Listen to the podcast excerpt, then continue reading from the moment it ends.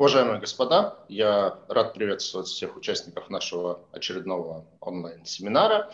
А мы продолжаем знакомить наших зрителей с эмитентами рынка облигаций. И сегодня у нас в гостях компания, которая на рынке облигаций уже представлена. Уже представлена она на нем около трех лет, но сейчас она готовит новый выпуск, и, в принципе, самое время э, с ними поговорить. Компания называется как холдинг IDF Евразия, но больше известна российскому инвестору э, как компания MoneyMan, и, собственно, именно под этим именем она и представлена на российском рынке. Я очень рад, что у нас сегодня в гостях Борис Батин, сооснователь и генеральный директор компании, и Андрей Хохлин, э, генеральный директор компании Иволга Капитал, которая выступит организатором размещения этого выпуска. Добрый день, Сергей. Добрый день всем.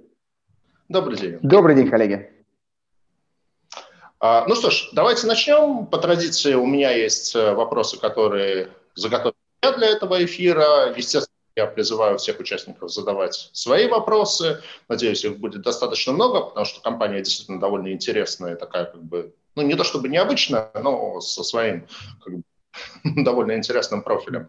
А вообще я вот, когда готовился к этому семинару, я поймал себя на мысли, что я про сектор МФО, с одной стороны, конечно, достаточно много знаю, с другой стороны, вот я так как-то задумался, то есть там МФО, наверное, в нашу жизнь пришли лет примерно 10 назад, ну, может, они появились чуть раньше, но как-то так вот известны, значимы стали примерно 10 лет назад. И тогда их э, природа и их бизнес был понятен, потому что э, страна была, как это по-английски говорится, underbanked, то есть э, уровень проникновения банковских услуг был достаточно низким. Ну, я думаю, 10 лет назад реально там значительная часть населения просто не имели банковских счетов и получали зарплату кэшем, там, в конверте или официально ли, но кэшем. Вот. А за эти 10 лет и тогда как бы было понятно, что да, там человеку нужно перехватить денег до зарплаты, и он идет в какую-то а, такую микрофинансовую организацию. За эти 10 лет все изменилось. То есть распространение банковских услуг в России теперь, я думаю, что обгоняет практически все, по крайней мере, известные мне страны.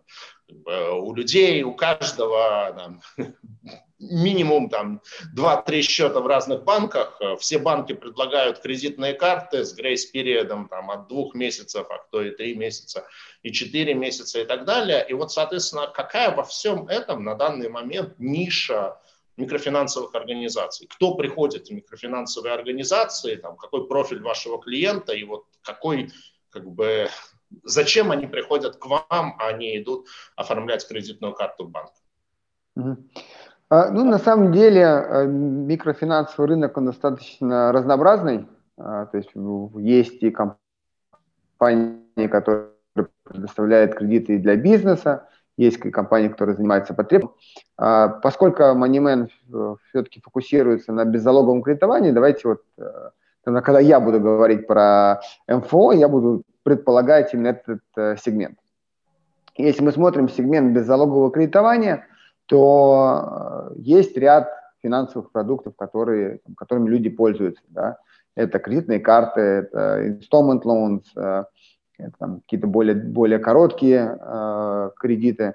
И есть э, источник этих э, услуг, этих продуктов. Это банки и МФО. Э, и в целом, что мы видим, чем сильнее развивается рынок финанс, вот этот финансовый потреб, потреб кредитования – тем больше, больше становится ниша, скажем так, вот, альтернативного кредитования или там, кредитования от МФО. Вот, например, в Штатах и в Англии, где а, а, ну, наверное, финансовые услуги, там, наиб... одни из наиболее рынок, э, называемый МФО или non-bank FI, э, не банковского кредитования или альтернативного кредитования, он тоже существует. То есть он занимает свои там в разных э, штатах, в разных странах свои 5-10% от общего рынка потреб кредитования. То же самое и в, и в России. То есть всегда будет вот эта вот ниша, будут, будут люди, которые в моменте не могут или не имеют э, доступа к банковскому кредиту. А случаи, а случаи бывают разные, мы тоже делаем исследования наших клиентов, э, на, почему они пользуются нашими продуктами, для того, чтобы их лучше понять. Иногда это а, срочность вопроса, То есть иногда у них просто нет э, времени или возможности пройти там, по воронке оформления в банке. Это было особенно актуально там, несколько лет назад, когда банки были менее э, digital. А, бывают случаи, что, например, человек э, находится, там, появляется потребность, как бы несмотря на то, что он да, находится за рубежом, мы можем ему мгновенно в принципе, одобрить э, кредит, и, там, и он может их получить на свою, на свою карту, на свой счет. Бывает и, и, и очень большой э, пласт людей, так называемый underbanked. Не unbanked, у которых нет ни банковского счета, а underbanked. Это люди, которые, у которых действительно были или есть кредитные карты, другие кредитные продукты. Но э, в данный момент у них нет возможности получить кредит э, в банке. Это может быть э, там, просрочки которые были, э, наступили там ранее, да, там не очень хорошая кредитная история.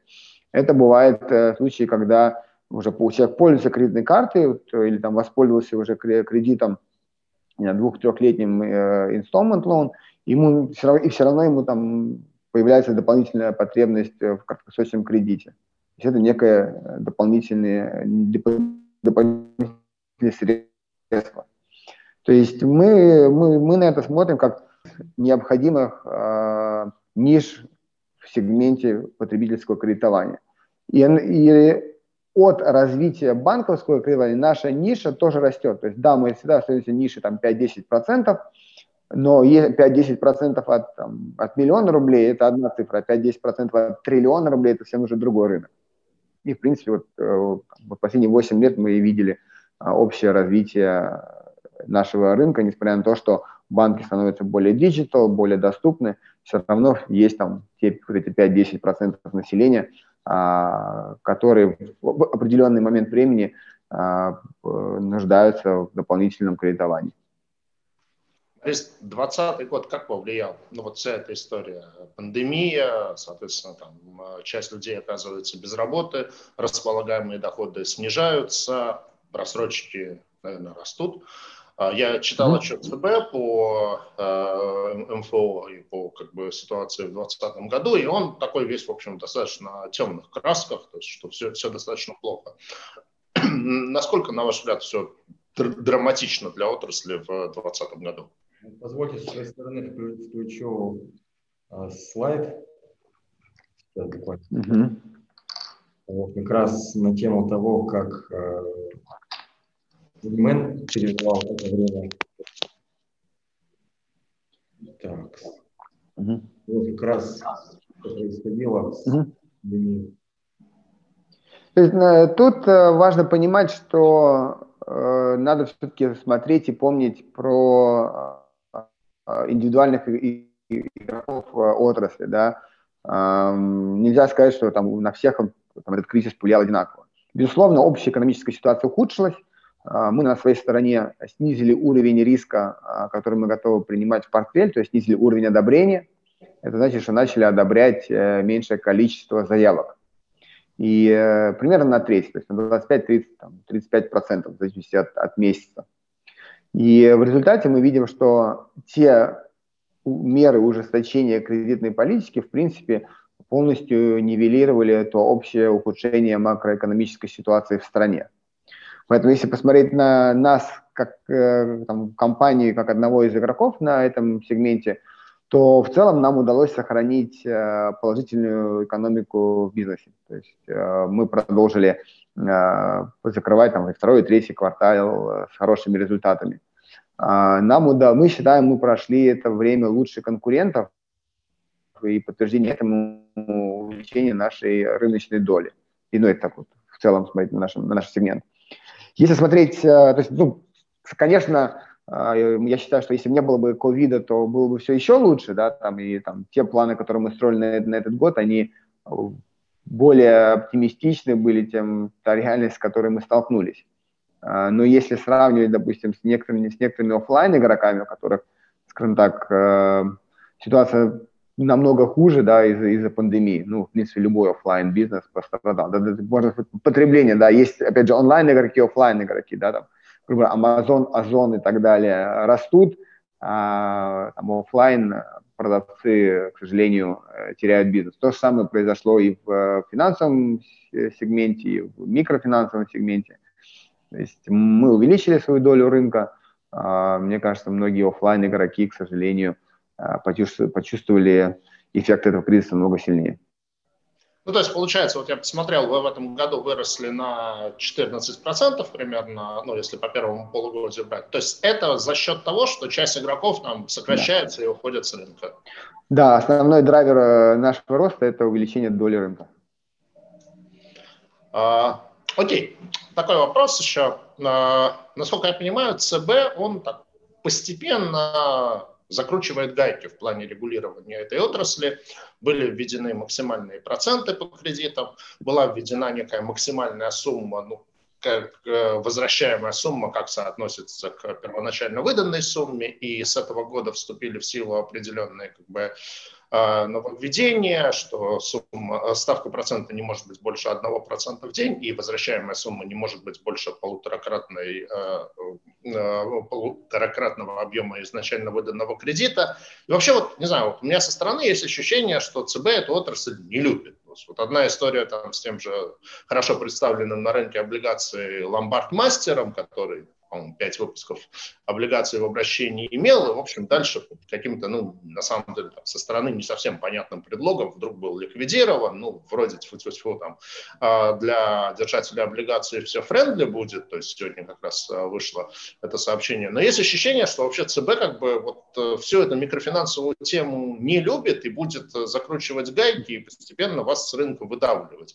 Вот вы также на мир смотрите, не знаю, там, планируете через какое-то время получать банковскую лицензию и становиться таким специализированным банком, или все-таки как бы вот ниша для МФО она останется? Ну, я не соглашусь, что ЦБ не любит эту нишу. Э, скажем, да, мне кажется, в, стране они как раз больше всех любят э, этот э, сегмент, и на самом деле э, всегда выступают в защиту э, нашей отрасли э, э, в различных э, дискуссиях э, на уровне закон, законодательных проектов. Поэтому первую очередь я бы хотел бы сказать, что все-таки ЦБ э, эту поддерживает и считает, что не, э, отрасль должна существовать. И во многом, во многом благодаря действию ЦБ отрасль развивается, а, растет, э, становится более прозрачной, понятной для инвесторов. И по сравнению даже с многими другими странами, я считаю, что микрофинансовая отрасль в России одна из наилучше развитой. И подход регулятора – очень э, правильный, то есть и в плане э, сегментирования продуктов, установления э, лимита по ставкам в рамках разных продуктов, зависит от срока, от, от суммы, залоговой, беззалоговой и так далее. То есть это большая на самом деле работа, которая была проделана регулятором для того, чтобы отрасль смогла продолжать существование. Но, безусловно, это очень строгий, э, скажем так, наставник отрасли, и э, который сам ставит э, четкие, понятные, но строгие правила. И, ну, мне кажется, это правильно. Э, и, и там, то, что последние несколько лет количество игроков на этом в плюс, потому что, к сожалению, действительно многие компании, э, скажем так, ввели не очень корректную, имели не очень корректную бизнес-практику. И вот там я пока не видел, чтобы были какие-то действия там, против добросовестных, скажем так, участников этого э, сектора. А, будет, будет ли дальше ужесточаться регулирование? А, я думаю, да. То есть будет там все больше требований к отчетности, э, к регулярности этой отчетности, а, к прозрачности компании, там, больше требований, соответственно, ну, появляются новые требования к руководителям компании и так далее.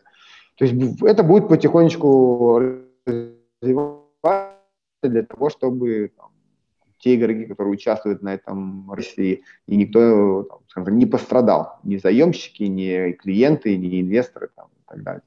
То есть я считаю, что все идет э, в правильном направлении в рамках там, так, той стратегии, которая там сейчас там, существует, и мы строим долгосрочные планы и цели там, на этом рынке. То есть не собираемся с него уходить, собираемся расти, развиваться. Это, конечно, не отменяет никаких других э, проектов, которые мы, мы, там, мы интересуемся за рамками микрофинансовой отрасли просто как, как группа. Э, но в рамках инфо мы, мы там, компания, в том числе Moneyman, будет расти и развиваться.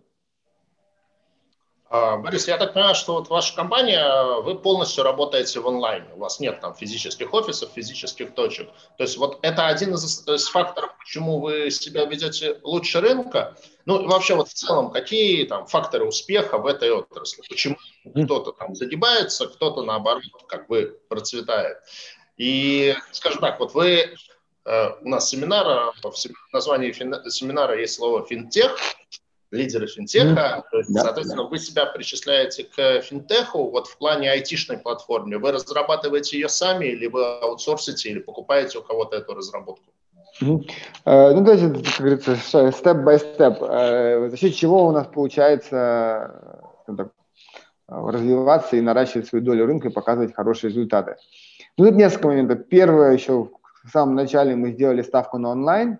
Я считаю, что офлайн бизнес в нашем, в нашем сегменте там, безлогового кредитования это уже old, old school и сложно соревноваться с, с онлайн с точки зрения себестоимости процессов, с точки зрения э, потенциала роста, с точки зрения именно удобства продуктов. Ну, люди не хотят там куда-то ходить или чтобы к ним кто-то приходил и оформлял кредиты. То есть люди привыкли фон или компьютер получать финансовые услуги. И также вот э, любые, на самом деле, и по инвестициям, то есть все, у всех есть уже очень удобные приложения, и как только они появились, мы увидели как бы э, рекордный рост количества э, брокерских счетов. Ну, удобно, э, приятно работать. То же самое и с финансовыми, там, с кредитами. Э, удобно, приятно, просто, и поэтому еще, еще и с точки зрения компании себестоимость ниже, операционная эффективность выше. То есть не, не очень понятно, с чего офлайн компании могут конкурировать. То есть это первое. А дальше, конечно, в рамках онлайн тоже есть успешные и неуспешные компании, да, и здесь э, это достаточно сложный сегмент, очень высококонкурентный. Э, условия продукта очень прозрачные, то есть любой клиент может прийти там на на сайт, на те же там банки.ру, посмотреть условия всех э, компаний, выбрать то, что им подходит лучше. То есть тут нету фактора, кто-то ближе, когда, когда все находятся на одинаковом расстоянии, говоря, от клиента, и поэтому клиент всегда выберет наилучший продукт. И, и, и за счет этого конкуренция, она из года, из года в год э, только ужесточается. И тут важно, чтобы мы как компания были более эффективны конкурентов э, во всех этапах. Можно чуть-чуть лучше, да, как бы опять же, да, там зачастую там первое место э, от десятого это, это буквально там несколько процентов э, или, там, по, по времени или по скорости. То же самое и тут. Мы, мы, мы должны быть хотя бы чуть-чуть лучше в оценке риска. Мы должны чуть-чуть более эффективно привлекать клиентов. У нас должны быть чуть-чуть более эффективная работа там колл-центра, работа с портфелем и так далее. То есть и за счет этого и получается в итоге э, там, отрываться от, э, от конкурентов. Чуть-чуть, но в каждом, э, на каждом этапе. А, в этом очень помогает. То есть когда у нас появляются какие-то гипотезы или новые идеи, которые мы хотим проверить, у нас есть нас, наш собственный штат разработчиков, которые там, сразу приступят к этим задачам. То есть мы не будем стоять в очереди у подрядчика на там, реализацию каких-то доработок или каких-то внедрения новых фичей. А, то же самое и с э, риск-менеджмент. Да, у нас, собственно, и, собственно риск-менеджмент – это Data Science команда.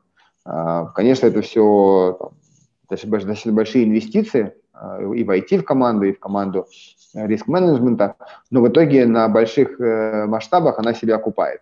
И сейчас, вот, когда мы там, доросли, скажем так, до каких-то уже серьезных масштабов бизнеса, мы видим э, все эти преимущества и ощущаем их от, э, там, как бы каждый день. И вот эта вот собственная IT-разработка, собственная риск-менеджмент, data science – в принципе, это и можно назвать финтех. То есть это совокупность IT-решения и умение работы э, с данными для а, расчета вероятности там, потребления, вероятности дефолта и так далее. В принципе, это как в моем понимании это и есть э, финтех. Ну, в общем, да, соединение финансов и технологий IT, в, общем, в этом смысле я сегодня называю финтехом.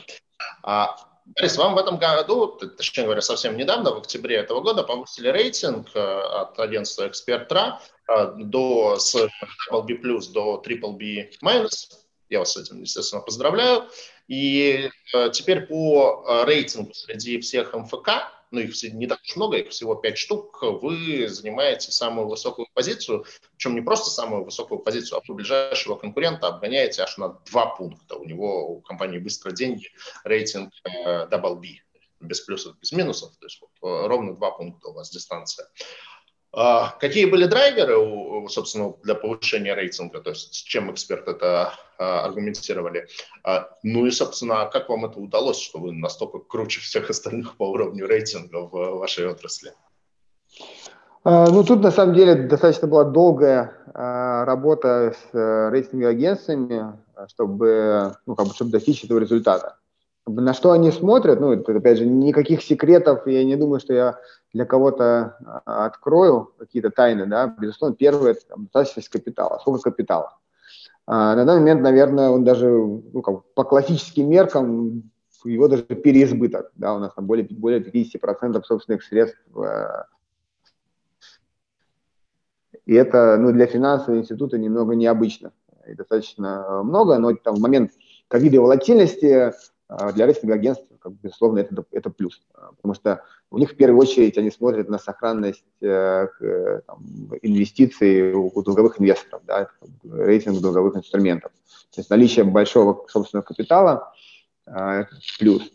А дальше э, там, доходность и трек-рекорд бизнеса с точки зрения показателей. Да, вот у нас там, и в прошлом году они говорят, да, у вас все хорошо, но мы там может быть, только, только сейчас, потом будет, опять будет плохо. Да? Вот мы из года в год показывали, что вот у нас есть план, мы его выполняем. У нас есть там есть план, мы его выполняем. То есть как-то вот трек-рекорд выполнения там, тех э, там, бизнес и финансовых целей, которые мы перед собой ставим. Потому что каждый раз, когда мы проходили рейтинговые комитеты, помимо результатов на сегодняшний день, они запрашивали наш бюджет на, там, на следующие э, несколько лет. То есть, и когда вот компания можем а, реализовывать э, планы, то есть это как бы тоже плюс. Также наличие аудита компании и холдинг и группы, то есть тоже и тоже фактор, да, и то, что это Big Four, дополнительно с точки зрения там аудита группы, это дополнительный э, плюс. Ну и вот в совокупности, э, скажем так, наконец-то нам, мне кажется, удалось убедить э, рейтинг агентствами, что даже несмотря на там ковид и кризис, мы способны э, правильно отреагировать э, и на это, и сохранить э, эффективность бизнеса. Ну, это, ну, на данный момент я действительно считаю, искренне верю, что с точки зрения долговых инвесторов э, в нашем сегменте э, нету лучше э, аналога или лучше конкурента, чем мы. Ну, triple минус это действительно такой серьезный уровень рейтинга. Ну, понятно, в России как бы это в меньшей степени проявляется, но в плане того, что это вообще классическая граница investment grade от э, non-investment grade, это как раз triple B минус. Поэтому ну, в некотором смысле добро пожаловать в investment grade. А, а, Борис, вы затронули уже эту тему а, достаточности капитала. То есть я действительно, когда посмотрел, я, естественно, тоже почитал экспертовский отчет, что у вас фактически больше 50 процентов ваших как бы, активов составляет капитал. То есть вы наполовину, даже там чуть больше, чем наполовину, фондируетесь собственными средствами. И это действительно для финансового института как бы очень необычно.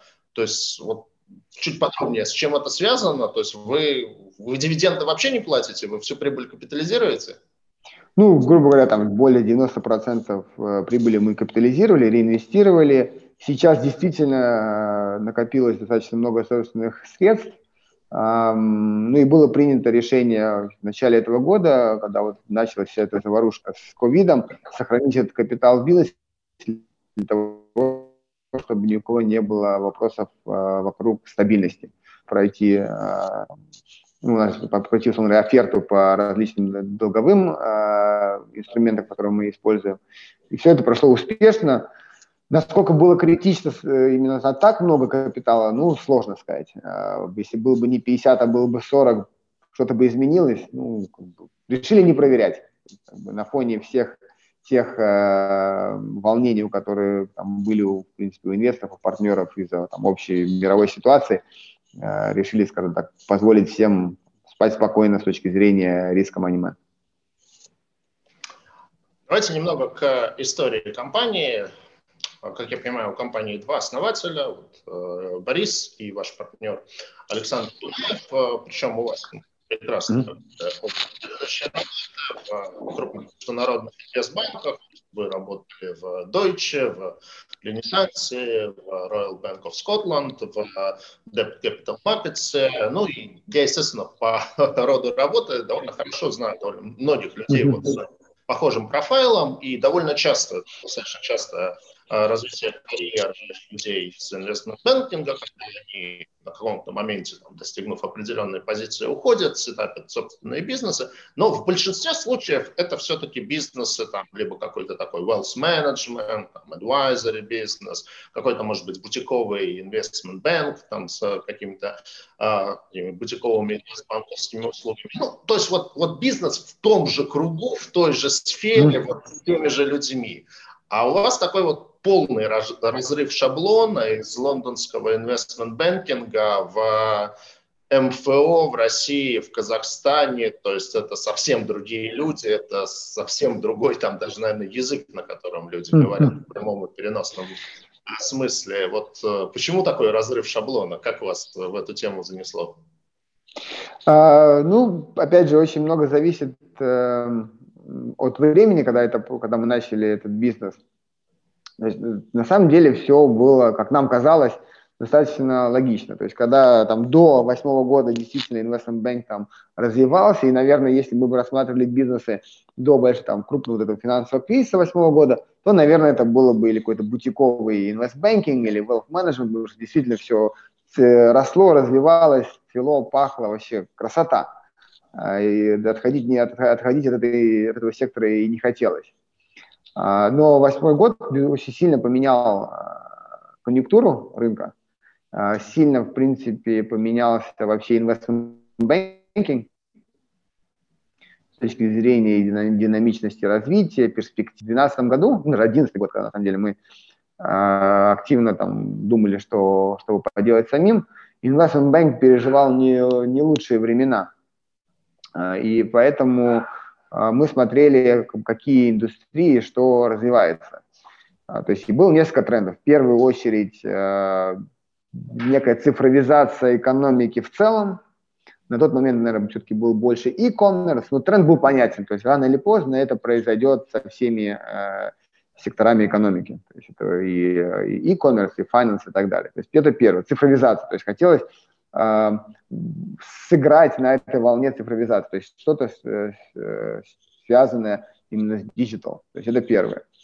А второе, все-таки хотелось э, остаться в financial э, industry, финансовой индустрии в более широком э, понимании этого слова. Как бы вот digital finance.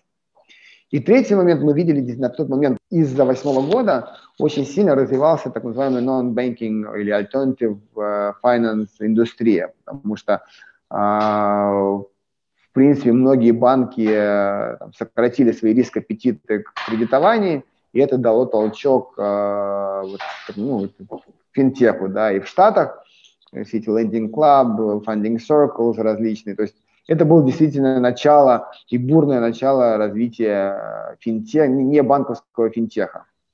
И вот, сложив uh, digital finance, alternative lending, в принципе, и, и получился ID Finance. Uh, вот как бы такая была логика, и вот решили попробовать. Попробовав, уже как бы уже не остановились, начали дальше это развивать. Если бы это было бы, опять же, было бы это другое время, то возможно, и идея была бы другая. Ну да, в этом плане с любой идеей нужно вот правильно, в нужное время в нужном месте оказаться.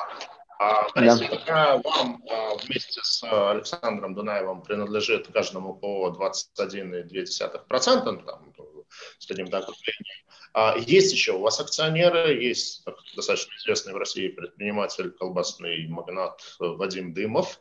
А, есть э, еще порядка 40% акций, ну вот да, э, спасибо, Андрей вывел слайд, принадлежащих э, другим акционерам, как напрямую, так и через там, кипрскую и сингапурскую компанию. То есть можете прокомментировать, какова роль Вадима Дымова? То есть он просто портфельный инвестор или все-таки он тоже какое-то участие в бизнесе компании принимает? И кто остальные акционеры? Mm-hmm. И какова роль?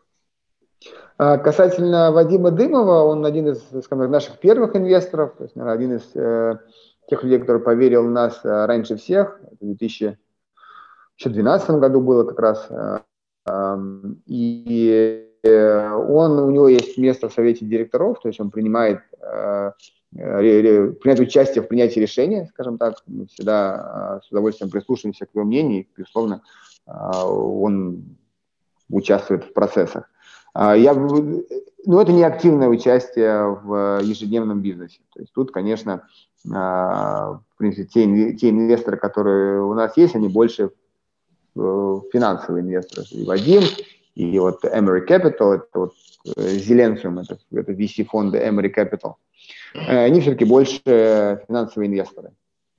Э, дальше у нас есть еще ряд акционеров среди менеджмента, которым были, которые, которые получили э, эти опционы и акции. Ну, в принципе, все. Так, а основные инвесторы это Вадим Дымов э, и вот, его, его коллега, это они инвестировали в 2012 году. Дальше Emery Capital, это вот Зеленцев. Вот это основные, основные инвесторы. Спасибо. А, как я понимаю, ну, там на самом деле на слайде было видно немножко по странам, но у меня как раз два вопроса. Первый вопрос про бизнес в России и в Казахстане. Я так понимаю, что это две основные на данный момент, uh-huh. где вы ведете бизнес. Вот если сравнивать, ну, так, может быть, не относится напрямую к облигациям, скорее для какого-то такого общего знания. Если сравнивать Россию и Казахстан по вот этому МФОшному бизнесу, где бизнес вести проще, есть ли какие-то там кросс-культурные различия, есть ли различия в регулировании. И вот я так понимаю, например, что в Казахстане вы запустили проект Солва, это проект по кредитованию малого и среднего бизнеса. А в России вы пока подобных проектов не запускали и только в B2C сегменте работаете. А, рынки, безусловно, разные. А, мне кажется, и там, и там очень интересные перспективы есть. С точки зрения регулирования а, в Казахстане и микро, ну, сектор МФО все-таки имеет, ну, мне кажется, к счастью, хорошо, имеет другой, совсем другой окрас. То есть там исторически э, было ограничение поставки там, 56% годовых. И э, там, два, две, две самые крупные МФО, э, которые достаточно давно уже работают в Казахстане, это Toyota, то есть они кредитуют на покупку автомобилей, и КМФ, да, это МФО, который специализируется на кредитовании агросектора. И они, скажем так, сформировали там, не некий имидж или там, понимание широкой публики, что такое МФО. То есть МФО это там вот Toyota, можно взять ее в рассрочку компания, которая э, за счет там денег как бы, EBRD и других там международных фондов инвестирует э, агропромышленность в стране. А, и, и, и, и когда э, сектор имеет такой окрас, намного проще запускать там, кредиты, которые нацелены на там, премиальных заемщиков. Это там, хороший бизнес, там, малый и средний бизнес, это а, премиальные там, банковские клиенты. И вот именно на них нацелен и проект Солва. То есть это кредиты на там, сопоставимые во многих случаях даже на более выгодных условиях, чем банки, и э, там, клиенты с удовольствием идут и там, пользуются этими услугами. Да, и там уровень просрочки там, на первом платеже там, 2-3%. Это, то есть это, по сути, там, банковские клиенты, и нету какого-то негативного имиджа у среди клиентов, когда они идут брать деньги в инфо. Упрощает э, развитие проекта Соло. Именно поэтому мы его запустили там, и сейчас там его развиваем, и на самом деле в этом году и в следующем основной рост портфеля именно в этом проекте потому что рынок намного более широкий, а эта ниша намного более более большая э, ниша, уже не 5% от всего сегмента, а это как бы основ, это и есть основное потреб, незалоговое, беззалоговое потреб кредитования в стране. То есть потенциал а, проекта Солвы, он, конечно, больше, чем у того же Манимена. И успешно развивается. Вот мы выпустили два дебютных выпуска облигаций в Казахстане. Один на Касе в Алмате, второй выпуск на АИКС, это биржа в Нур-Султане. И будем там планировать также развиваться там, в следующие 2, 3, 4 года. Ну, про выпуске в Казахстане я вас, конечно, еще отдельно спрошу в конце. А, хорошо, тогда ну, расскажите.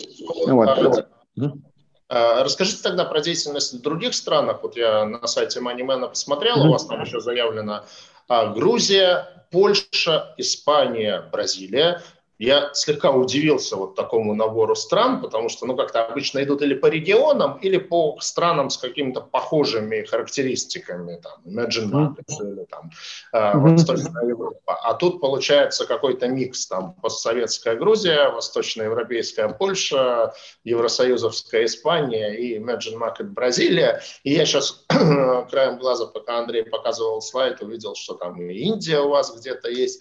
То есть расскажите вот про то, что что, где вы делаете, и где это совсем стартап, где это уже mm-hmm. бизнес, и насколько это как бы связано, ну вот юридически, грубо говоря, это имеет какое-то отношение к рискам а, держателей облигаций MoneyMan, онлайн-микрофинанса, или это абсолютно отдельные проекты акционеров, которые, ну, если они пойдут не так, то, в общем, как бы э, держателям облигаций, MoneyMan и онлайн-микрофинанса волноваться не надо.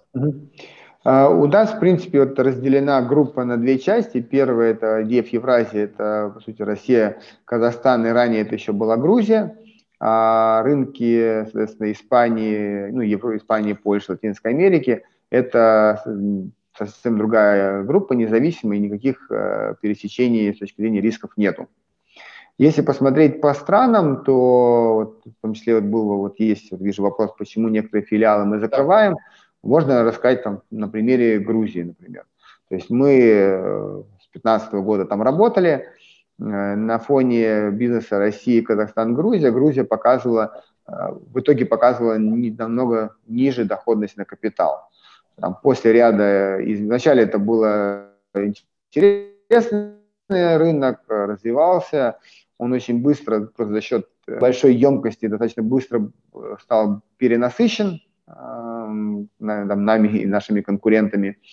И там те, та экономика, которая там, получалась в Грузии, показывала намного менее выгодную там, доходность по сравнению с Россией и Казахстаном. И плюс меньше потенциала к росту. То есть даже если там, стать номер один и э, этот рынок э, активно там, продолжать развивать, все равно ну, просто мало людей живет. Вот, и поэтому мы решили его закрыть. Зачем вкладывать капитал в те рынки, где, которые показывают намного более низкую доходность на капитал, чем существующие там, два рынка, в котором мы еще далеки до развития и роста. То же самое на самом деле было там в другой части бизнеса с Польшей. То есть Польша и Испания в сравнении Польша показывает намного более низкую доходность на капитал, и мы решили Э, реаллоцировать весь капитал на развитие Испании, европейских рынков.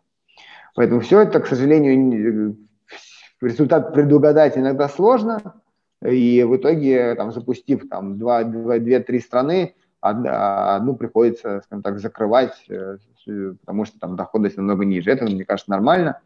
В принципе, скажем так, на этом в том числе много полезного сами понимаем, а, сами как бы развиваемся. А, вот, поэтому вот, э, мне кажется, и за, за, за, закрытие филиалов там, более чем э, логичны э, для нас были. То есть, то есть на данный момент у вас э, ну, Россия, Казахстан и Испания или еще что-то есть? И Испания с Мексикой. То есть если смотреть э, там, Евразию и как раз вот риск онлайн-микрофинанса как эмитента, это бизнес России и Казахстане. Есть бизнес в Испании и Мексике, который тоже активно развивается, да. Есть также бизнес в Бразилии, его пока, ну, рост бразильского рынка пока приостановили. То есть там акцент на Испании и Мексики. Опять же, с точки зрения инвесторов в облигации, надо смотреть на именно цифры отчетности и результаты евразийского бизнеса, то есть России и Казахстана. Спасибо. Такой вопрос, наверное, он, в общем-то, является в некотором смысле ключевым вопросом нашей беседы. Вот в моем как бы, представлении микрофинансовая организация, ну и мы отчасти уже об этом поговорили, что это по сути финтех – то есть, э, в принципе, это такой хорошо просчитываемый бизнес, потому что все это вокруг больших чисел. То есть, в общем, как бы настроить модель, которая там, довольно четко дает вероятность того, э, э, дефолтнет заемщик, не дефолтнет, там, какая будет просрочка, ну, это математика. Почему, тем не менее, при этом происходит иногда, что компании этого сектора дефолтят? Ну, наверное, самый известный облигационном рынке пример дефолта МФОшки – это компания «Домашние деньги», которая была на рынке тоже достаточно активно представлена, размещала свои выпуски облигаций, там, пользовалась спросом. Э, у ВДОшных инвесторов и потом в один прекрасный момент дефолтнуло. То есть я, скажем так, понимаю еще, когда такие вещи происходят в случае каких-то резких сдвигов в экономике. То есть ну вот что-то, вот резкий кризис, тогда да, там не про, э, модель, которая была заложена, она перестает работать. Вот, но там дефолт домашних денег, он пришелся и на этот момент точно. То есть чё, какой основной риск для МФО, что она дефолтнет? Ну, соответственно, риск для владельцев облигаций, что МФО может дефолтнуть.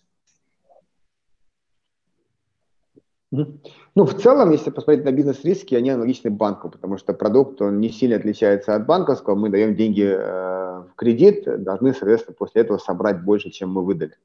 И основные драйверы этого, ну, основные драйверы экономики – это уровень просрочки – стоимость фондирования, там, расходы на операционную деятельность. И эм, отчетность, да, как бы важно, чтобы это, конечно, была аудированная отчетность, там, желательно Big Four, э, и обязательно там IFRS, там, ну, надо на это все-таки смотреть внимательно. Если, ну, не, как бы, не очень хочется говорить, именно, как, как, выделять там домашние деньги, а, потому что были другие дефолты, но есть там ряд э, вещей, которые существенно изменились за последние 5 лет, последние 7 лет э, на, на рынках МФО. Первое э, – это, безусловно, регулирование и те нормы резервирования, которые у нас появились. То есть если там резервировал как хотел в рамках отчетности, ну, утрирую немного, то сейчас есть очень четкие, понятные требования от Центрального банка – которые они наработали годами, они говорят, что там, и, изучая ту, ту статистику там, многолетнюю, которая у нас есть, кредиты с такой-то, такой-то просрочкой должны там, иметь такой-то, такой-то уровень резервов. И, конечно, там, отчетность, которую мы смотрим сегодня, она намного более репрезентативна финансовое состояние компании, чем та отчетность, которую показывались там 6-7 лет назад. Ну, если, если это когда не ФРС, да, может, а просто локальную отчетность. То сейчас, конечно, в этом плане, мне кажется, была проделана огромная работа. Это первое. Второе, э, опять же, к сожалению, многие комп... Ну, ряд компаний фондировались в валюте и не хеджировали риск. И после 2014 года это очень сильно ударило по нескольким компаниям. А дефолты произошли не сразу, то есть как бы по инерции еще там у компании получалось как-то рефинансировать долги, как-то продлевать, скажем, а, продлевать свое существование, но ряд дефолтов связан с этим, что к единого момента объем пассивов там более чем удвоилось, объем активов не увеличился. А, это тоже, то есть на это важно смотреть. И в моменте, опять же, когда рубль стабильный, это в отчетности ну, как есть и есть долларовое фондирование. То есть это никак э, на PNL не влияет. То есть, но если э, придет какая-то серьезная девальвация, вот тогда это единоразово и, э, и убивает. Ну, в остальном, то есть, ну, какие-то базовые правила, там, отчетность, аудированная отчетность, достаточность капитала, прибыльность, трек-рекорд, вот этого, наверное, как бы достаточно, чтобы сформировать какое-то первое мнение о бизнесе. Ну, а я бы еще добавил со своей стороны, А облигации, какими бы они ни были, высоко или высокодоходными, это инструмент фондирования для, ну, скажем так, взрослых компаний. То есть, как я люблю повторять, развитие через облигации не финансируется. Если мы посмотрим на ту же самую историю домашних денег, то это финансирование развития при э, отрицательном финансовом результате. То есть, таким образом, фактически там пытаемся, соз... Э, ну, финансируем, может быть, выглядящий крупным, но стартап э, годами. Он находится в убытке. Причем он находится в убытке годами. Дефолт возникает там, в 2018 году, при том, что убытки тянутся до этого там, на протяжении трех лет. Да? То есть надо все-таки смотреть на простейшие вещи, которые видны из самой банальной отчетности. И ну, вообще любой бизнес, он определяется таким поверхностным взглядом на отчетность, если здесь э, эмитент не проходит такого анализа, а в данном случае там, по приведенному дефолту это было так, то дальше уже, как сказать, вопрос собственной убежденности, убеждения самого эмитента, но к финансовому анализу он не имеет отношения. Вот есть еще вот вопрос э, про, про ставки э, привлечения. Мне кажется, давайте пару минут э, выделим, я прокомментирую, что вот у нас ставки привлечения в, в наш европейский бизнес, он более интересный, чем те ставки, которые мы предлагаем в рублях. Ну, тут несколько моментов. Во-первых, европейский бизнес э, или мексиканский, он э, менее зрелый и более рискованный. То есть, если сравнивать российский бизнес и наш э, бизнес в Европе, действительно, вот мы недавно на испанский бизнес выпустили облигации, еврооблигации под 9,5% евро. И, кстати, вот если вам кажется, что это интереснее, чем в рублях, как бы, пожалуйста, можете купить, торгуется на франкфуртской бирже. 9,5 евро, и, в принципе, если пересчитать своп, то это действительно, наверное, более выгодно, может показаться более выгодной инвестицией, чем э, в рубли. А, но нельзя забывать, что как бы, там, допустим, уровень капитала в испанском бизнесе 20 против 50, да, а, работаем мы там на 3 года меньше, а, соответственно, бизнес, э, общий масштаб бизнеса чуть меньше. А, также мы привлекаем деньги на холдинговую э, структуру для развития мексиканского бизнеса. В Мексике как бы мы только в этом году вышли в плюс. То есть там equity, в принципе, вообще практически нету. Поэтому все есть, как бы всему есть э, объяснение. Если кто-то хочет проинвестировать э, в евро, как бы с удовольствием. Вот у нас есть еврооблигации. Если вы хотите дать прямой кредит э, в наш европейский бизнес, да, мы там можем предложить 9-10% э, в валюте. Если это, то есть если, если, если как говорится, риск профайл к этому ближе лежит, ну, с удовольствием готовы обсуждать. А, следующий вопрос, наверное, в большей степени к Андрею.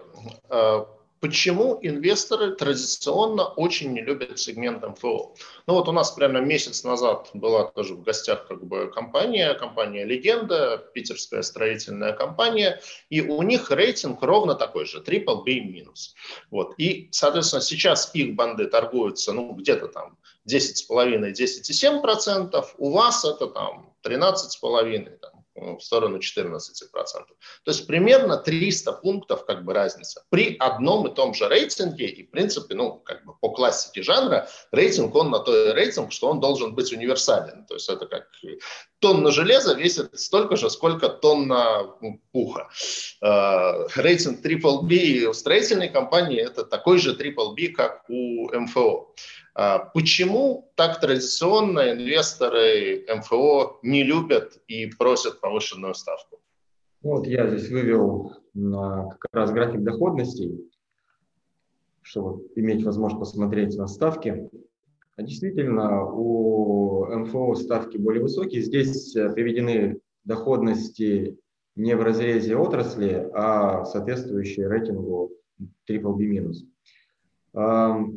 Вообще мышление инвесторов, а мы имеем дело с частными инвесторами, оно, к сожалению, очень, оно имеет такой массовый характер, вот, характер толпы. А, в свое время вот, совсем не любили лизинг, потом лизинг пользовался очень хорошим спросом. Мы там, не знаю, за год разместили облигации, наверное, 4 или 5 лизинговых компаний.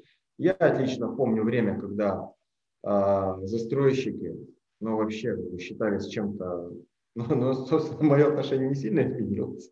Вот. Но, э, как сказать, стройка это вообще там двойное плечо кредитное, да, то и тройное. Но в какой-то момент э, выходит программа ипотеки, что-то происходит, да, понимаем, что экономика будет восстанавливаться, восстанавливаться через строительство, и обстоятельства меняются. Вспомним ту же самую легенду. Два года назад компания занимала деньги по 14-25, по-моему. И с этим были большие сложности. Мы как раз были одними из покупателей этих бумаг, да, и выводили там их состояние глубок, относительно глубокого минуса по котировкам. А, мне вот ситуация с МФО напоминает ровно то самое состояние. Причем, на, на самом деле, она мне, как сказать, у нее есть своя особенность. Мы смотрим на несколько микрофинансовых компаний. И редкая ситуация, когда мы видим эффективность бизнеса так или иначе практически везде. Она там разной степени, но это есть. Найти тех же самых застройщиков, у которых все хорошо, ну вот сейчас, наверное, с второй половины года таких стало больше. А так, в принципе, сложно.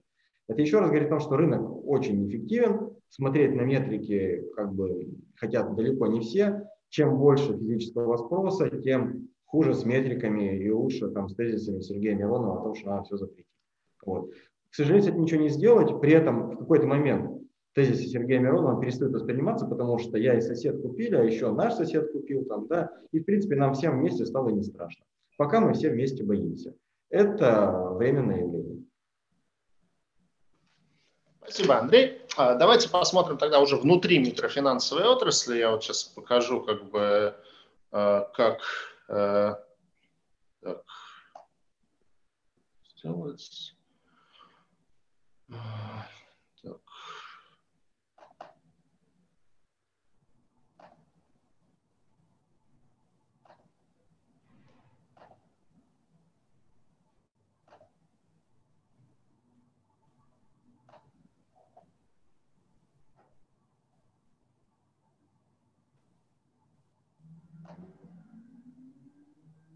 Это мы доходности по МФО ищем?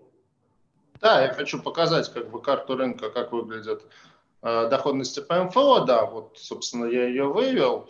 Э, то есть, что мы видим, я, в общем, тоже, наверное, хотелось бы в большей степени попросить Андрея прокомментировать. То есть э, мы вот э, Moneyman, ну, скоро погашаемый, два выпуска онлайн микрофинанса. Ну и, соответственно, еще на рынке присутствует Кармани с коротким выпуском и двумя длинными, и Миккредит со средним выпуском. Что самое интересное, как бы получается у Moneyman, ну и поскольку он выступает аферентом и поручителем по онлайн микрофинансу, а, рейтинг Triple B минус – у миккредита, если не ошибаюсь, от Акры Double B рейтинг, у Кармани рейтинга нет вообще. То есть почему так странно интерес инвесторов, то есть такое ощущение, что вообще как бы э, рейтинг не учитывается и не принимается во внимание? Ну, позвольте мне ответить. А рейтинг действительно внимание не принимается, но надо сказать, что наши рейтинговые агентства сделали много для того, чтобы рейтинги внимание не принимались. То есть берешь а, результаты по дефолтам у любого рейтингового агентства смотришь, что ни по одному из уровней рейтингов дефолтов нет. То есть выводы сделать невозможно. Ну, потому что они отзываются очень заблаговременно, как правило. Да, у нас в этом году есть такие сцены. Вот. А, то есть доверие к рейтингам, оно низкое. На самом деле востребованность рейтингов возникает только сейчас, потому что рейтинговаться начинают относительно небольшие компании, где действительно это важно. Вот. Что касается такого разнобоя доходности внутри отрасли, это опять же к вопросу о, об отношении инвесторов. Отношение инвесторов к отрасли, оно скептическое. Этот скепсис надо еще преодолевать все, кто вышли на этот рынок, это такие первооткрыватели, которые никому здесь не нужны, им всячески указывают на дверь. Ну, то есть ситуация такая, как преодоление происходит, да. И э, у нас, и, как сказать, если посмотрим на обороты в этих выпусках, они маленькие. То есть на самом деле, ну вот нашелся там крупный инвестор, которому все это интересно, купил, положил, ну, он понимает, что он купил, он, скорее всего, там знает руководство и прочее. То есть у него другой доступ к информации. Рынка он не создал. Поэтому мы имеем совершенно э, разные доходности, при этом объективно везде маленькую ликвидность. Вот. Это, то есть тут дорогу осилит идущий, и все изменится со временем. Как только э, эмитенты от МФО будут более доступны для восприятия инвесторами, для этого просто должно пройти время, должен выстроиться диалог. Это нормальные совершенно процессы. Мы получим э, кривую, которая может быть, кривую доходности, которая может быть смотреть по отношению к отрасли, как сейчас есть у тех же строителей, у тех же лизингов, которые не являются там какими-то особо безрисковыми бизнесами, но по ним можно посмотреть, кто действительно чего достоин, как строится кривая в зависимости от времени, можно сделать выводы. По МФО слишком рано. У нас мало эмитентов, у нас мало выпусков, и рынок только-только, вот как сектор этот только возникает. Поэтому ну, объективной картины здесь ждать не приходится. Дай бог она появится там к второму кварталу следующего года, и она точно обязательно появится. Уже по той причине, что, повторюсь, у компаний очень хорошие финансовые результаты. Вот мы находимся в... Мы переживаем год, когда экономика рухнула там на 10%, и облигационный рынок упал там на 17 примерно, корпоративный. Ну, то есть это на самом деле находится в состоянии такого полуколлапса. Да? Вот. И э, выходить сейчас на рынок, там, создавать новую индустрию на нем, новую отрасль, это вообще сложно. Люди всего боятся. Вот. Они боятся во многом собственных там, каких-то химер. Будет спокойнее, создастся рынок. Я в этом совершенно не сомневаюсь. Потому что сфера, она действительно не распробована. Нужно просто перестать бояться и начать читать отчетность. Вот и все. Ну, согласен с тобой, да, на самом деле действительно получается, что если по сути три эмитента, то это, конечно, мало для того, чтобы создался какой-то рынок. И в этом плане вот как раз, когда я проводил подобный семинар с легендой, и я показывал кривую для строительного сектора, там уже все гораздо логичнее. То есть там действительно как бы все четенько распределено по рейтингу, все прям как бы, ну вот, вот все, все по классике.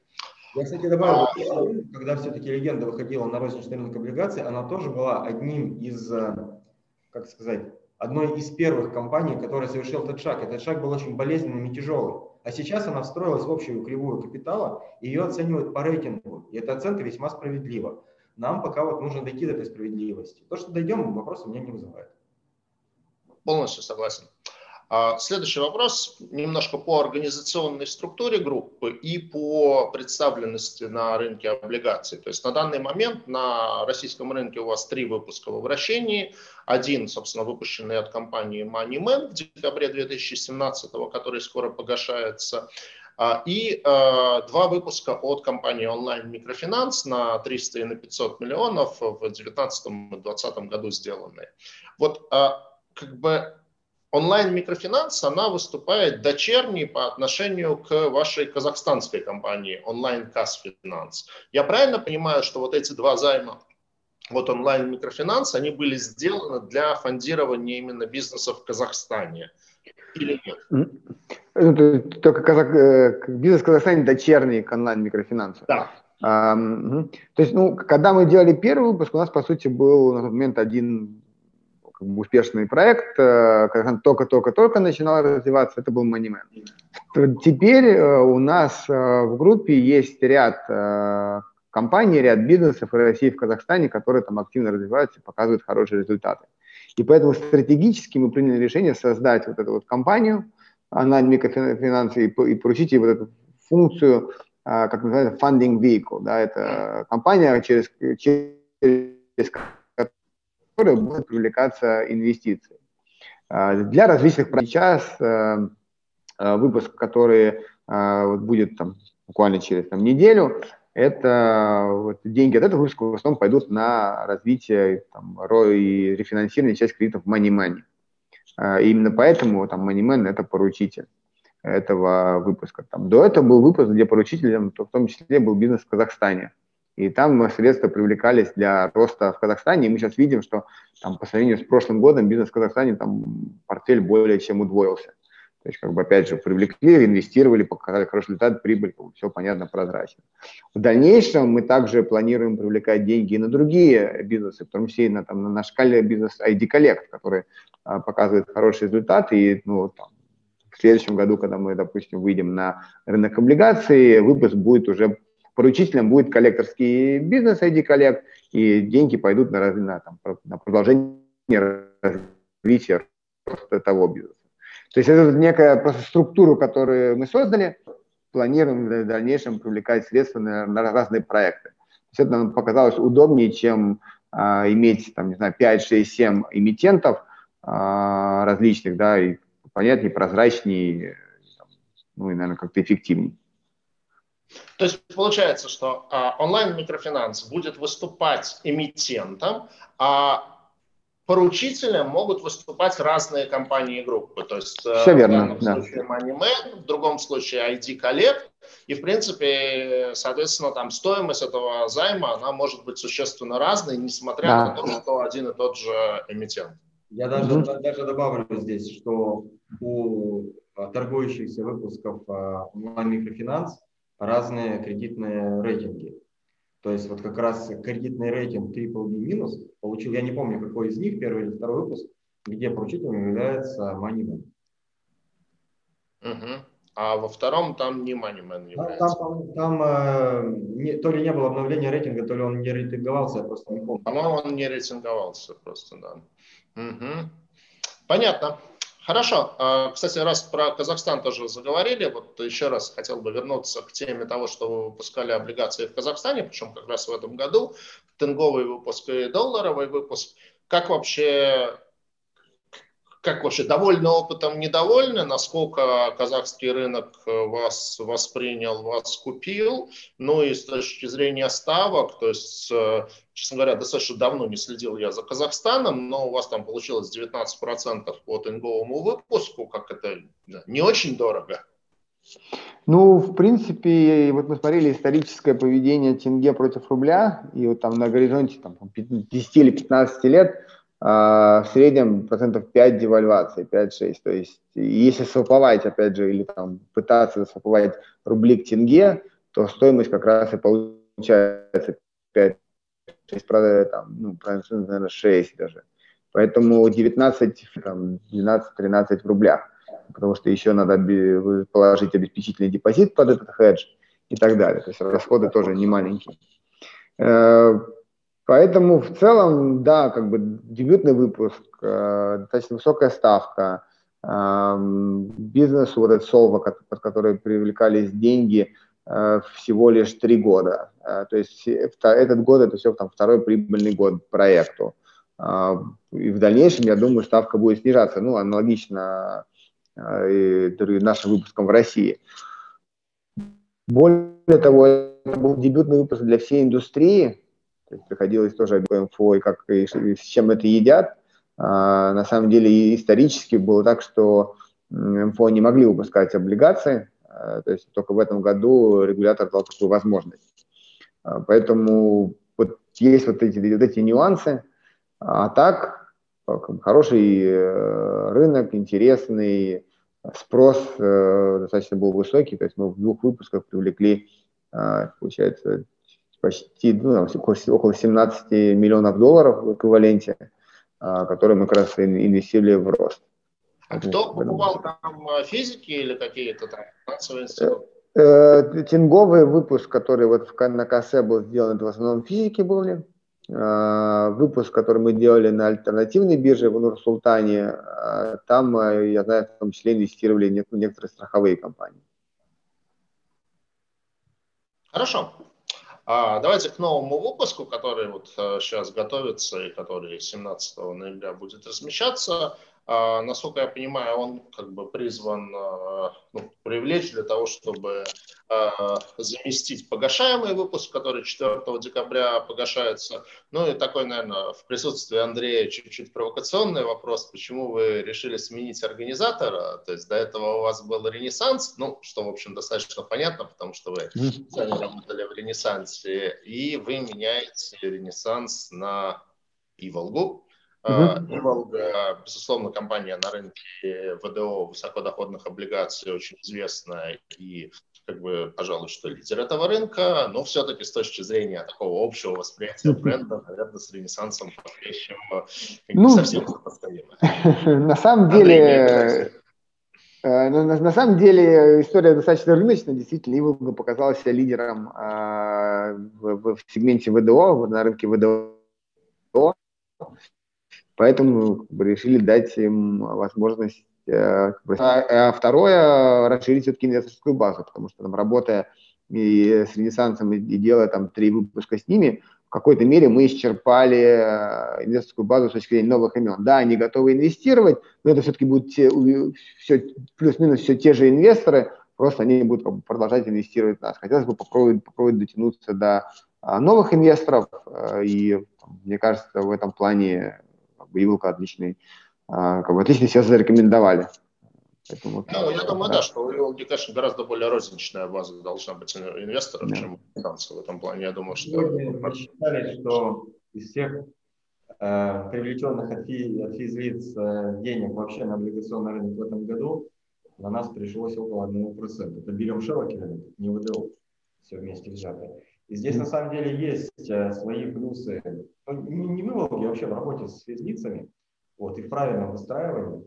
Это же, во-первых, носители информации, серьезные носители информации. Во-вторых, это ликвидность. Ликвидность нужна для выстраивания, а, для планирования э, будущей стоимости денег. Вот, потому что когда у вас бумага распределена между небольшим количеством рук, в общем, ну, делать с ней особо нечего, да, она фактически привязана, ну, как сказать, она существует вне рынка. Она не реагирует на стоимость денег. Но она часто не реагирует на изменения качества эмитента, что принципиально важно, особенно для компаний, которые находятся в состоянии а, развития.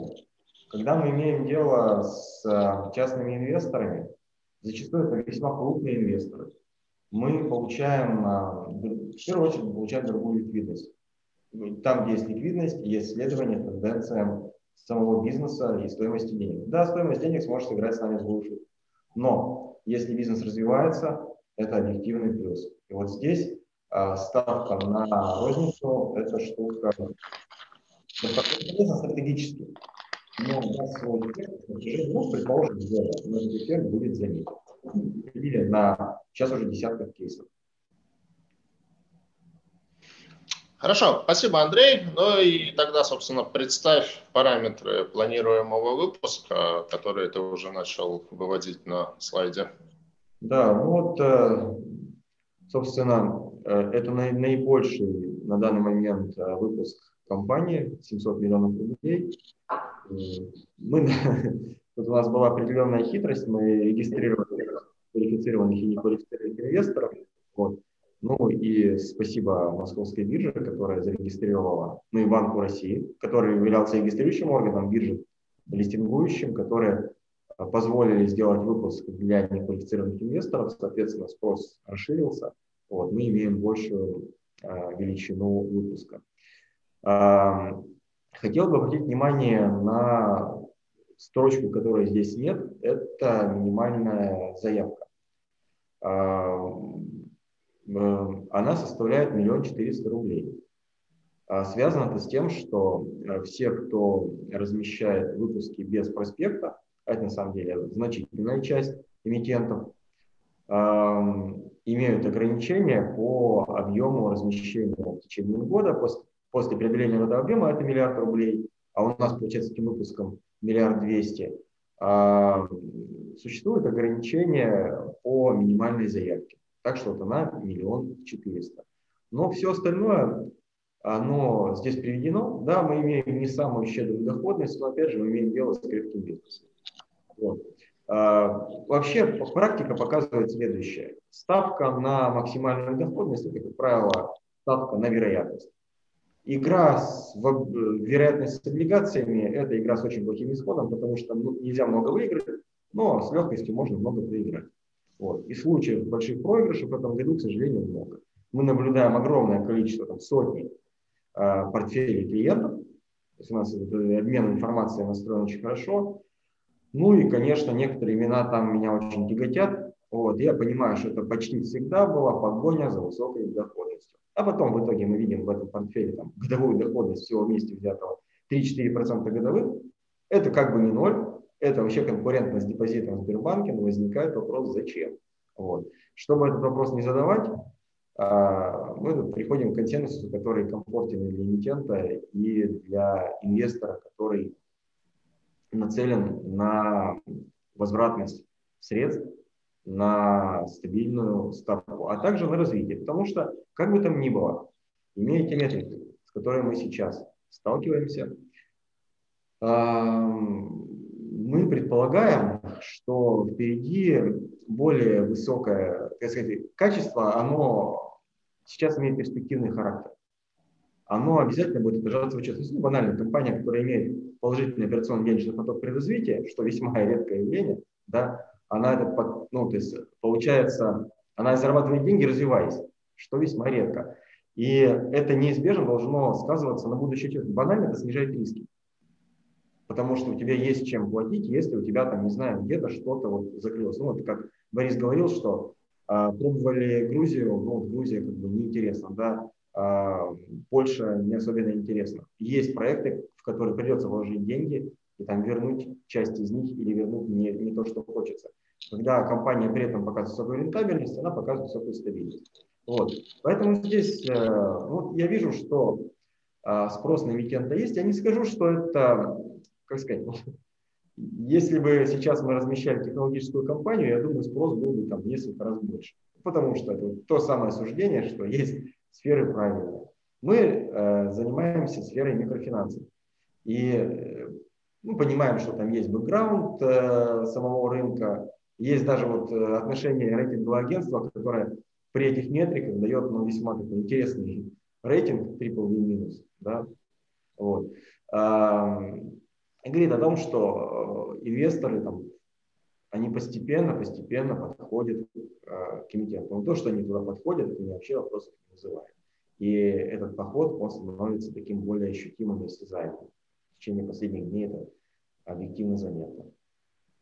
А, Андрей, а я правильно понимаю, что при первичном размещении минимальная заявка будет миллион четыреста, но на вторичке будет торговаться от одной бумаги, то есть по тысяче рублей? Да, да, конечно. У нас, а, у нас как сказать, супердемократичный облигационный рынок в России. Это если правда. Более они хорошие, если говорить о демократии, она у нас просто всеобъемлющая. Вот. То, если не хотите купить на первичном рынке, покупайте на вторичном. Тысяча рублей – это необходимая сумма. Вот. Не, не буду это отдельно рекламировать, потому что на самом деле здесь есть элемент лукавства, да, если уж нас э, листинг ограничивает в объеме заявки, то давайте исходить из того, что все-таки берет 400. Thank you. Хорошо, а в плане инвесторов э, вы ориентируетесь, ну, понятно, что Иволга как бы традиционно все-таки больше ориентирована на физических э, лиц, но с учетом такого достаточно высокого рейтинга ожидаете каких-то институциональных инвесторов? Ну, я вот посмотрел на Сибанде в первом выпуске, у вас там малюсенькая позиция у какого-то небольшого фонда облигаций есть. То есть вот с этой стороны, там, со стороны ПИФов есть какой-то спрос или исключительно на физиков? Если вопрос ко мне, то а, мы ориентированы на физиков, потому что то есть, мы, безусловно, даем информацию в внешнюю среду и ждем от нее ответа. А, я относительно скептически отношусь к профучастникам а, по причине, ну просто потому что мы совсем недавно испытывали кризис, вот, сильное падение рынка. В общем, слава богу, мы примерно понимаем, куда ушла бумага та или иная, в каких руках она распределена. И все-таки э, физические лица, то есть конечные приобретатели облигаций, они гораздо более стойкие инвесторы. Вот. И, в общем, ну, я не исключаю того, что мы второй раз получим там какой-нибудь а, какой-нибудь удар по рынку. А как показала практика выпуска, где были профучастники, у нас были выпуски неоднократно, где профучастников было там, 10-20%, ну 20, наверное, не было, но 10-15 точно было. И, в общем, это лучшая динамика среди выпусков, потому что психоз у там, управляющего активами наступает раньше, чем у физического лица. говорит, а управляющий очень часто в этот момент отключит телефон. Вот. Ну, то есть я здесь исхожу с, э, э, как сказать, сужу такими более прагматичными категориями, э, понимая, что, в общем, нам нужна и динамика бумаги положительная, и эмитенту, манимену там, IDF, а, ну, нужно развитие и снижение стоимости фондирования. И это лучше делать правильным путем. Да, он более тяжелый. Но он зато, как бы сказать, в нем нет, не, не так много недочетов, скажем так. Спасибо. Ну, я на этом свои вопросы исчерпал. А, вижу, что еще пришел один вопрос нам от участников. Готовите ли МСФО и аудит от большой четверки, и когда его ждать? Э, безусловно, на самом деле мы уже достаточно давно аудируемся Ernst Young как группа. То есть мы будем продолжать с ними работать и э, по итогу этого года, а, в том числе сделаем и там стендалон отчетность по, от, от Ernst Young когда ждать, ну, после первого квартала, то есть конец первого квартала следующего то есть года. Сейчас оно не опубликовано еще, да? А, ну, отчетность за 20, ну, за, за 20 год еще год э, не закончился, за 19 год у нас есть отчетность группы Ernst Young, но она, ну, мы ее просто нигде не публиковали. Да, потому целом, что я если... вот на Сибаде ее не нашел, например. Да, да, да, да. И, и ну, в целом, если у инвесторов есть вопросы, мы всегда готовы поделиться. Но если готовы с нами поделиться, мы, естественно, будем рады ее mm-hmm. опубликовать, чтобы она там была. А, ну что ж, а, я думаю, что мы тогда все вопросы осветили. А, спасибо огромное за такие как бы лаконичные, четкие ответы, вот, когда все по делу и все mm-hmm. четко. А, очень, на самом деле, приятно вот приятно видеть кейс, как человек там с э, бэкграундом лондонских IB уходит в такой совершенно новый сегмент, строит с нуля новый бизнес, и, в общем, ну, действительно, вы стали лидерами этого рынка, это очень здорово. Спасибо, что вот это вот прорубаете дорожку для МФО на рынок облигаций. Я думаю, что, конечно, еще там как минимум несколько компаний, по идее, должны на этот рынок выйти, ну, по крайней мере, судя по наличию у них рейтинга. Спасибо большое Андрею за ту работу, которую делаете по привлечению частных инвесторов на рынке. Ну и, конечно, желаю вам удачи в размещении на следующем. Нет, вам спасибо. Очень было интересно общаться. Да, спасибо, господа. Спасибо тем, кто нас смотрел, задавал вопросы. Всего наилучшего. Ну и, конечно же, завтра э, сделаем красивую запись, будет доступна на YouTube, на нашем канале, поэтому все, кто не посмотрел в онлайне, все могут посмотреть в записи, завтрашнего дня там будет. Спасибо. Отлично. До свидания. Спасибо.